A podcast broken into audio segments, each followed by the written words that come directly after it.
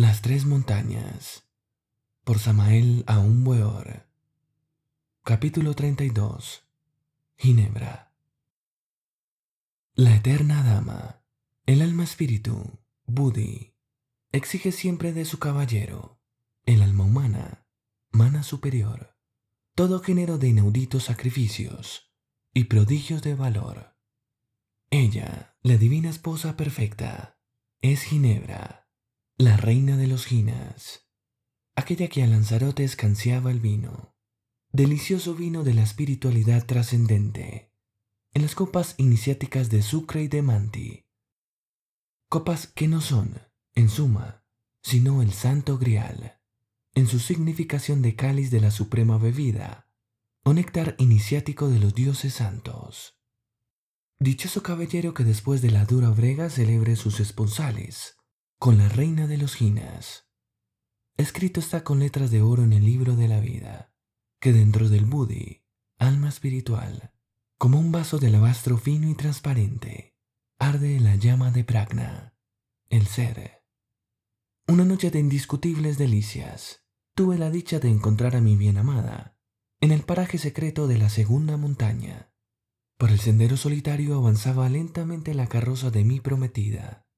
Dice la leyenda de los siglos que la marquesa de Beaupré se paseaba en un coche de singular belleza, pues estaba hecho de porcelana pura, pero la carroza triunfal de mi valquiria adorable parecíase más bien a aquel otro coche que en los tiempos del rococó usara la mujer del duque de Clermont.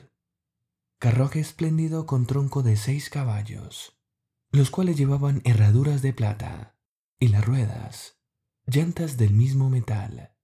La carroza triunfal de mi adorada se detiene ante un alcázar de pórfido luciente. Do la riqueza y esplendor de oriente. Los muros y artesones abrillanta.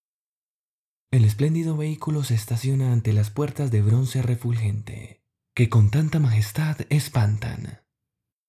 Pronto se ve allí cercado el carruaje por amable coro, distinguidos caballeros, príncipes y nobles, hermosas damas y delicados niños. Alguien da una señal y yo obedezco. Avanzo hacia la carroza del amor.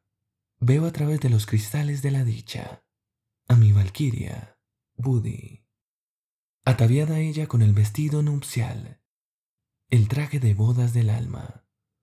Ha llegado mi prometida en su resplandeciente coche para los esponsales desposarme ante la era santa con mi alma gemela, el Budi teosófico. Qué dicha, Dios mío. Pero se me dijo que debía todavía aguardar un poco. La viril suministradora de la fuerza de lo alto me aplazaba, y yo sufría lo indecible. Por esa época hube de sumergirme profundamente en los sacros misterios de Mina, las pavorosas tinieblas lunares de un amor que es de la muerte hermano gemelo. Trabajé intensivamente en la superobscuridad del silencio y el secreto a gusto de los sabios. Tuve que aguardar por un tiempo y tiempos y la mitad. Empero, yo suspiraba por Ginebra, la reina de los Ginas, mi alma espiritual. Cierta noche, las estrellas centellando en el espacio infinito parecían tener un nuevo aspecto. Lejos del mundanal bullicio, me encontraba en éxtasis. La puerta de mi recámara permanecía herméticamente cerrada. Fue entonces ciertamente cuando celebré las bodas con mi adorada, Budi. Ella entró en mí y yo me perdí en ella. En esos instantes de bienaventuranza, brilló intensivamente el sol de la medianoche, el logo solar. Me sentí transformado en forma íntegra.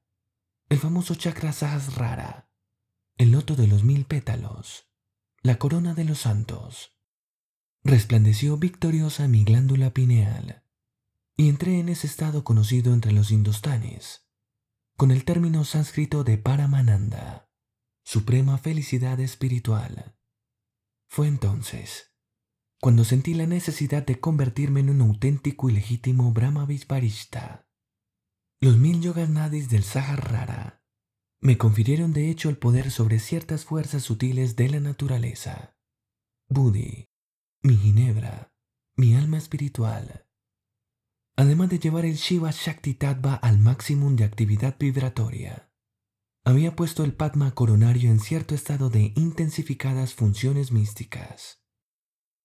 Entonces me vi convertido en el mensajero de la nueva era acuaria, enseñándole a la humanidad una doctrina tan nueva y tan revolucionaria, y sin embargo tan antigua. Cuando abrí la puerta de mi recámara, el ojo de diamante, la pineal, me permitió ver innumerables enemigos. Es obvio que la difusión de la gnosis, en su forma revolucionaria, aumentará cada vez más el número de mis adversarios. No está de más decir que después de este gran evento cósmico, hubo de realizarse cierto ritual nupcial en el templo. Mucha gente asistió a este festival del amor.